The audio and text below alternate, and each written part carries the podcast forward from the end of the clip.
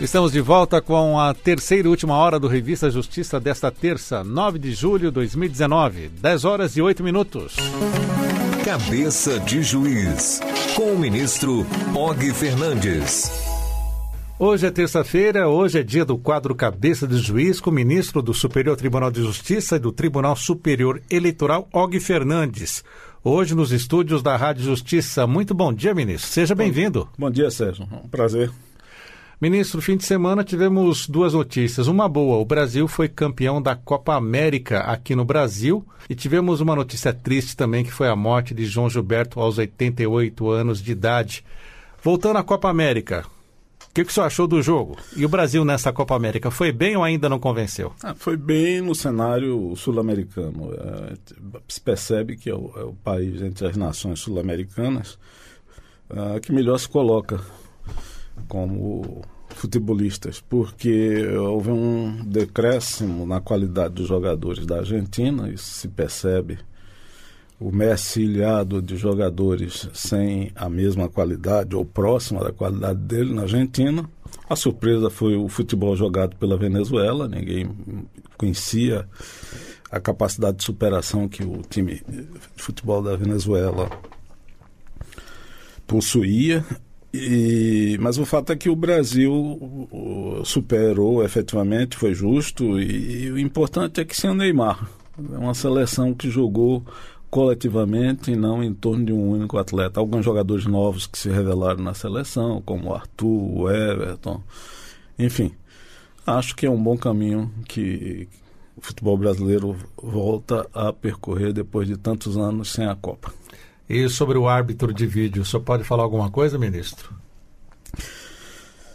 Ajuda, de um certo sentido, porque torna mais verossímil as, as arbitragens, porque o olho humano, naturalmente, diante da própria dinâmica do futebol, é falho.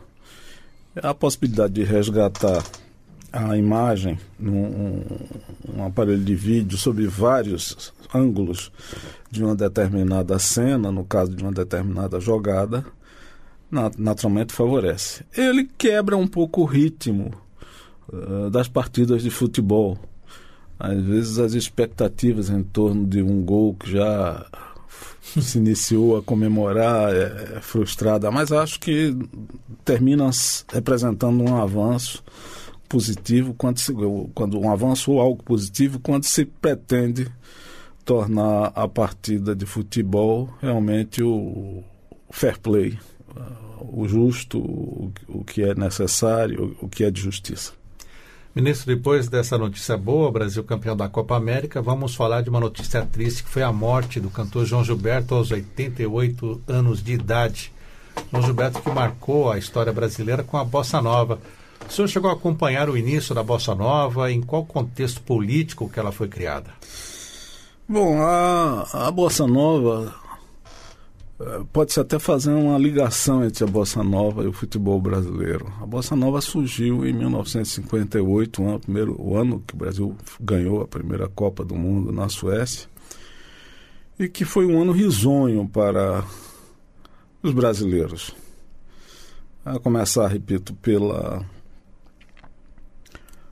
marcante atuação da seleção brasileira, que já havia prometido em 50, mas só conseguiu cumprir em 58. Isso trouxe uma face risonha para o país, né? para a sociedade de uma maneira geral. É preciso lembrar que, quando nós estamos falando do, dos anos 50, estamos nos referindo a uma época em que a população brasileira migrava do campo para a cidade. Então, apareceram os primeiros processos de urbanização no país de forma concreta. E isso se refletia no conjunto da sociedade, no crescimento das cidades. A área onde a Bossa Nova surgiu, isso é, os bairros da Zona Sul do Rio de Janeiro, em pequenos apartamentos é uma comprovação desse processo. Porque o, o samba vem eh, das suas matrizes africanas a partir da Bahia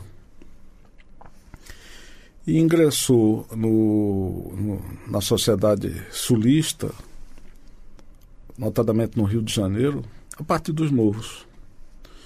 Então tinha uma batida que lembrava muito, o samba lembrava muito a batida de certas, certos ritmos e certas confraternizações de natureza africana. A atração da cidade grande, no caso do Rio de Janeiro, do samba, coincidiu com essa mudança de urbanização. E o samba, uh, na versão João Gilbertiana, era um samba tocado com poucos instrumentos, com a batida de violão, lembrando um pouco instrumento de percussão. Os cantores brasileiros que faziam sucesso naquela época eram cantores com vozes fortes, vozes com timbre de tenor, tipo Atores como o, o Nelson Gonçalves, o, posso citar como um paradigma o Vicente Celestino, que tinha um vozeirão, e outros da mesma estirpe. A bossa nova desacralizou o canto como o canto brasileiro como um canto em que necessitava de uma voz potente. E isso decorreu também da produção ou da importação para o Brasil de instrumentos de som, de microfones, de sensibilidade maior, uh, que podia captar melhor essa voz. E o João Gilberto se encaixou nesse cenário. Ele veio da terra de terras baianas, logo tinha a cultura do samba. A, terra dele é, é pródiga em grandes violonistas, eu digo, porque além de produzir um João Gilberto, produz um Geraldo Azevedo, que é um outro cantor e violonista hum, espetacular. Mas João Gilberto então vem da Bahia e, após peregrinar um pouco, no primeiro momento ele não teve sorte na carreira, peregrinou um pouco por alguns estados do sul brasileiro, retorna à Bahia nessa, nesse período, no segunda metade do, dos anos 1950 e surge acompanhando inicialmente Elisete Cardoso. É interessante que é, é, ao ouvido mais agudo dos produtores de música e naturalmente no Rio de Janeiro que desejavam novos, novas sonoridades, novas atrações, aquela batida do João Gilberto atraiu uh, esses produtores. E levou a que João Gilberto viesse a gravar seu primeiro seu primeiro disco e encantou a, a juventude, vamos dizer, uma juventude dourada de Copacabana, do Leblon, de Ipanema, naqueles micro-universos que se faziam naqueles prédios em torno daquela área que estava sendo urbanizada. Era uma outra tendência eh, buscando valores brasileiros, distinta da tendência do rock. Os dois só vieram se encontrar mais adiante através do movimento chamado tropicalismo, mas isso é uma história de 10 anos depois, a partir de 1968, com Caetano Veloso, Gilberto Gil, Gal Costa, Tom Zé e outros músicos. Ele, a melhor expressão que eu vi a respeito de João Gilberto é que ele é um recompositor. Por que um recompositor? Porque ele, ele não escreveu tanto. Aliás, as suas letras, na maioria das as letras que ele fez, são letras muito singelas, muito leves, até em algum sentido até letras infantis, como a música O Sapo e outras parecidas, Lobo Bobo. Então ele não era um compositor de letras uh, vigorosas na música popular brasileira. Mas ele era absolutamente revolucionário na forma de tocar o samba. E depois dele, é, isso explodiu no Brasil. Ele faz parte da, da, da, trinca sagrada da música popular brasileira, porque ele, ele, ele tocava essa batida da, da música que virou o samba que se transformou em bossa nova ele, ele tocava o samba que era composto por Tom Jobim e Vinícius de Moraes. Não podia estar em, estar em melhor companhia, numa época melhor. Então isso foi extremamente vigoroso. E se a gente ouvir os outros compositores que se seguiram na toada da música brasileira pós João, todos são unânimes em, em dizer que João João Gilberto naquela, naquele período, os anos 1950, final dos anos 1950, ou início dos anos 1960, foi o, padrinho, foi o chamariz para que começassem a tocar o violão daquela maneira e começassem a interpretar um samba pela, pelo ritmo da bossa nova, que tem, por ter uma batida jazzística muito forte, e isso foi também um elemento de identidade e de sucesso do samba, samba bossa nova, levou essa música para os Estados Unidos e foi muito bem aceita porque lembrava efetivamente o jazz.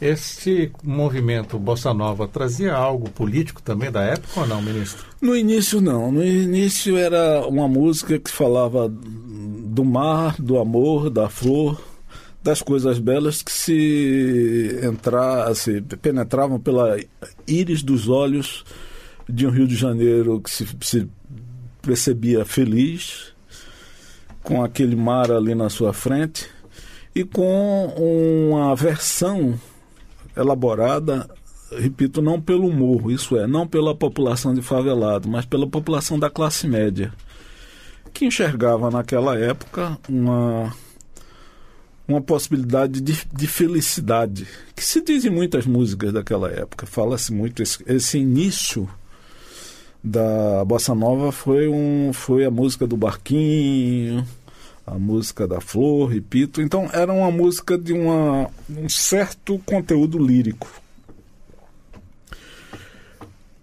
A partir do movimento 64, essa música que veio de uma área de uma população classe média se dividiu.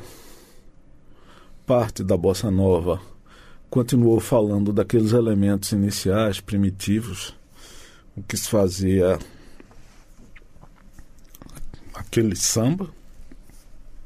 É só ouvir Tom Jobim, como por exemplo Águas de Março. Então é uma música lírica maravilhosa que segue essa tradicional linha e até aperfeiçoa essa linha com seu piano, com a letra aí sim, uma letra extremamente poética. E essa é uma corrente.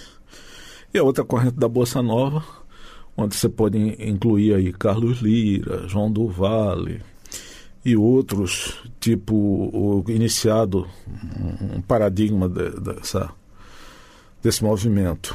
No cinema, Glauber Rocha, é, é, a Carcará, a música que lançou aos 18 anos. Maria Bethânia no cenário brasileiro, teve uma linha também, era, era integrada por músicos, cantores e compositores que se identificavam com uma posição reativa ao momento político que o Brasil vivia. Tínhamos até naquela altura a sensação de que o rock do início do, dos anos 1960, que chegava aqui por Elvis Presley e era decodificada por Roberto Carlos e outros cantores, a primeira Carlos música, Imperial. Carlos Imperial e outros aparentavam e o, o pessoal que tocava bossa nova, uma bossa nova mais de confronto, uh, uma certa alienação ao movimento político, mas era a, a, essa, vamos dizer, alienação entre aspas, era também uma filosofia. Então o rock daquela época era um rock que falava para a criançada, para a juventude, para a alegria, independentemente do momento político em que se eh, verificava. Eu repito, acho que a, a, o ponto de equilíbrio entre o rock e, e, a bossa nova surgida por João Gilberto foi a partir de 1967, 1968 com o tropicalismo. Aí as coisas se confundiram e ninguém mais, ou, ou, a partir daí, começou a falar mal do uso da guitarra elétrica na, na, na música popular brasileira. Ministro, e para encerrarmos, qual trecho de João Gilberto que o senhor escolhe para o nosso ouvinte também ouvir? Não é, como disse, eu não, eu não, não sou exatamente fã da letra dele. Uh, o, que, o que é bonito no João Gilberto é aquela voz, quase fio de voz. O banquinho, o violão. E a sua forma de cantar, em que ele quebrava o tempo. Isso é, é fantástico no João Gilberto. E também Jacques do Pandeiro. Ele, no compasso, ele quebra o ritmo, ele canta numa velocidade diferente daquela prevista no compasso, parece que ele perdeu o ritmo e logo mais adiante ele encontra esse ritmo é, com absoluta perfeição. Isso marcou o canto e o, o ritmo de João Gilberto. Particularmente, eu gosto da interpretação, gosto de várias coisas, mas eu citaria a insensatez de Tom e Vinícius. Então vamos ouvir na Rádio Justiça um trecho da música de 1961 composta por Antônio Carlos Jobim e Vinícius de Moraes, na voz de João Gilberto, Insensatez.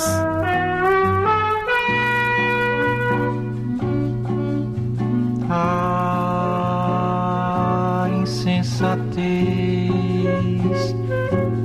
você fez, coração, mas sem cuidado fez chorar de dor o seu amor, um amor tão delicado. Ah, porque você foi fraco assim, assim tão desalmado.